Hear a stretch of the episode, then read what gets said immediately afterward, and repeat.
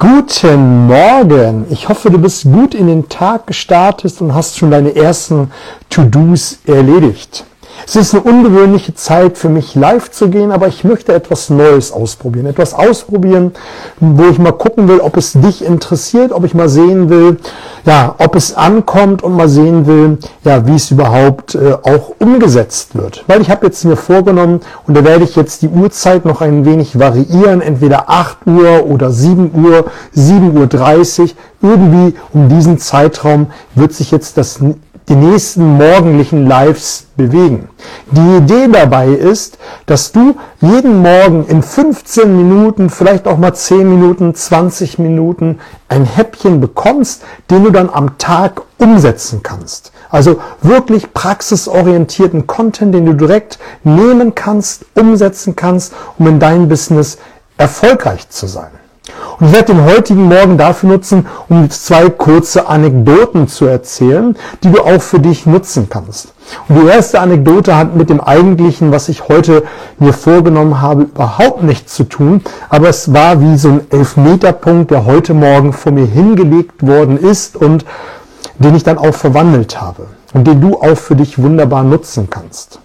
Das ist so zu früher Stunde bei mir zu Hause passiert. Das ist privater Natur und das finde ich total süß, weil die meisten Geschichten schreiben das Leben. Wenn du mich nicht kennst, ich habe einen viereinhalbjährigen Sohn, der die Welt entdeckt und noch an den Weihnachtsmann glaubt.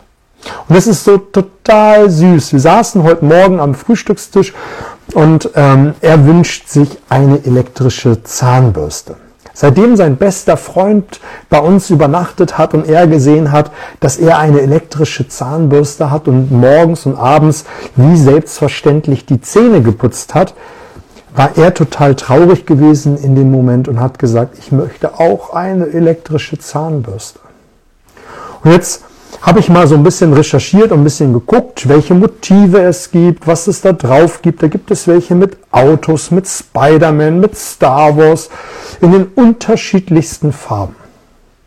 Meine Frau und ich haben uns entschlossen, ihm tatsächlich eine zum Nikolaus oder zu Weihnachten zu schenken. Und wir sind nicht ganz zufrieden mit seiner Zahnputzleistung. Also er daddelt ein wenig drauf rum und kaut drauf rum, so wie die meisten Kinder das in dem Alter machen. Und wir haben uns überlegt, was können wir jetzt tun?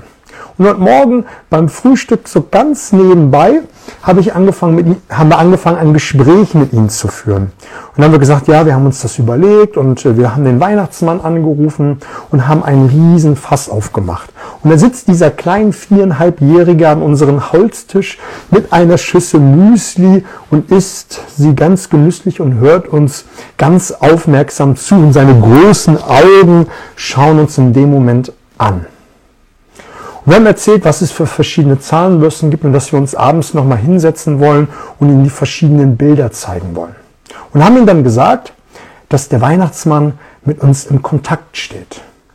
Und haben ihm seinen Wunsch offeriert und er hörte zu, hast du wirklich telefoniert? Und wir beide, ja, haben wir gemacht. Und dann habe ich ihm gesagt, du pass auf, der Weihnachtsmann hatte ein, zwei Fragen, die soll ich mit dir besprechen und die muss ich mit dir durchgehen. Und dann hat er gefragt, ja, was denn? Dann habe ich gesagt, naja, der Weihnachtsmann wollte von mir wissen, ob du dir auch die Zähne putzt.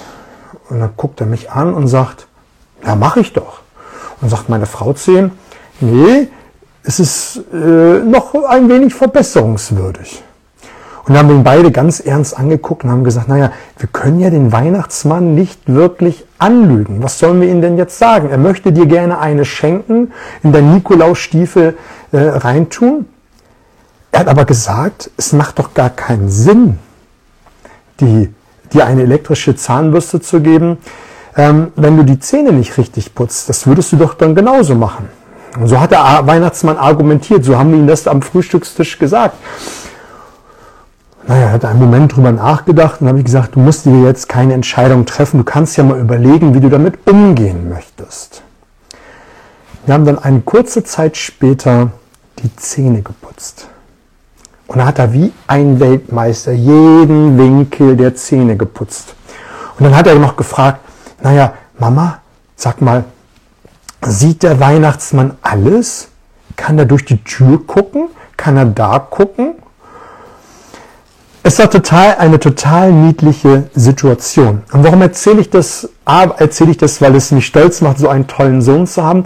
Außerdem erzähle ich es dir, weil da ein sehr, sehr geiles Prinzip drin steckt. Das Prinzip der Autorität. In dem Moment hat mein Sohn uns nicht mehr als Autorität wahrgenommen, sondern eine höhere Instanz, den Weihnachtsmann. Diese Gottphase auf Geschenke. Und das hat er total ernst genommen und hat sich dann engagiert. Und so ist es bei uns auch. Auch bei deinen Kunden ist es so, die nehmen eine Autorität dann als Gottphase auf Expertise hin. Und ich habe das in den ein oder anderen Post schon mal angeregt, dass du dich als Autorität positionieren musst und solltest, um als Autorität wahrgenommen zu werden. Warum ist es so wichtig? Weil du dann Dinge einfacher umgesetzt bekommst. Wenn du einen Blog betreibst, wenn du einen Podcast betreibst, wenn du ein Buch geschrieben hast zu deiner spezifischen Branche, zu deiner Dienstleistung, zu deinem Markt, dann wirst du als Autorität wahrgenommen, nämlich die Gottphase auf deine Branche.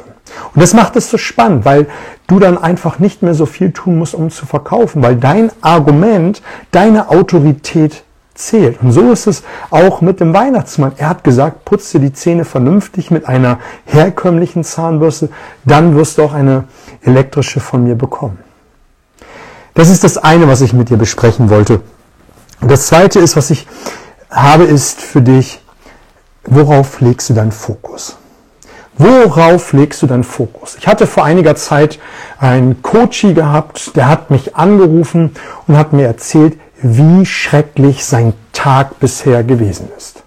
Dass die meisten Kunden sehr schwierig gewesen sind, dass die Umsätze schwierig sind und dass er irgendwie heute nicht zurande kommt. Und je mehr er erzählte, desto ausführlicher und schrecklicher wurden seine Bilder und seine Erläuterungen. Was hat er gesagt? Er hat gesagt, eigentlich weißt du was, die ganze Woche ist blöd. Und wenn ich das genau betrachte, der ganze Monat. Also wenn ich den ganzen Monat betrachten würde, der läuft nicht so, wie ich es mir vorstelle. Und er schimpfte. Und ich habe ihm ein wenig Raum gegeben, äh, um, um sich Luft zu machen. Und irgendwann habe ich ihn gefragt, sag mal, ist es dein Ernst? Worauf legst du eigentlich deinen Fokus? Was ist bisher gut gelaufen? Welche guten Gespräche, welche guten Umsätze hast du bisher eingefahren?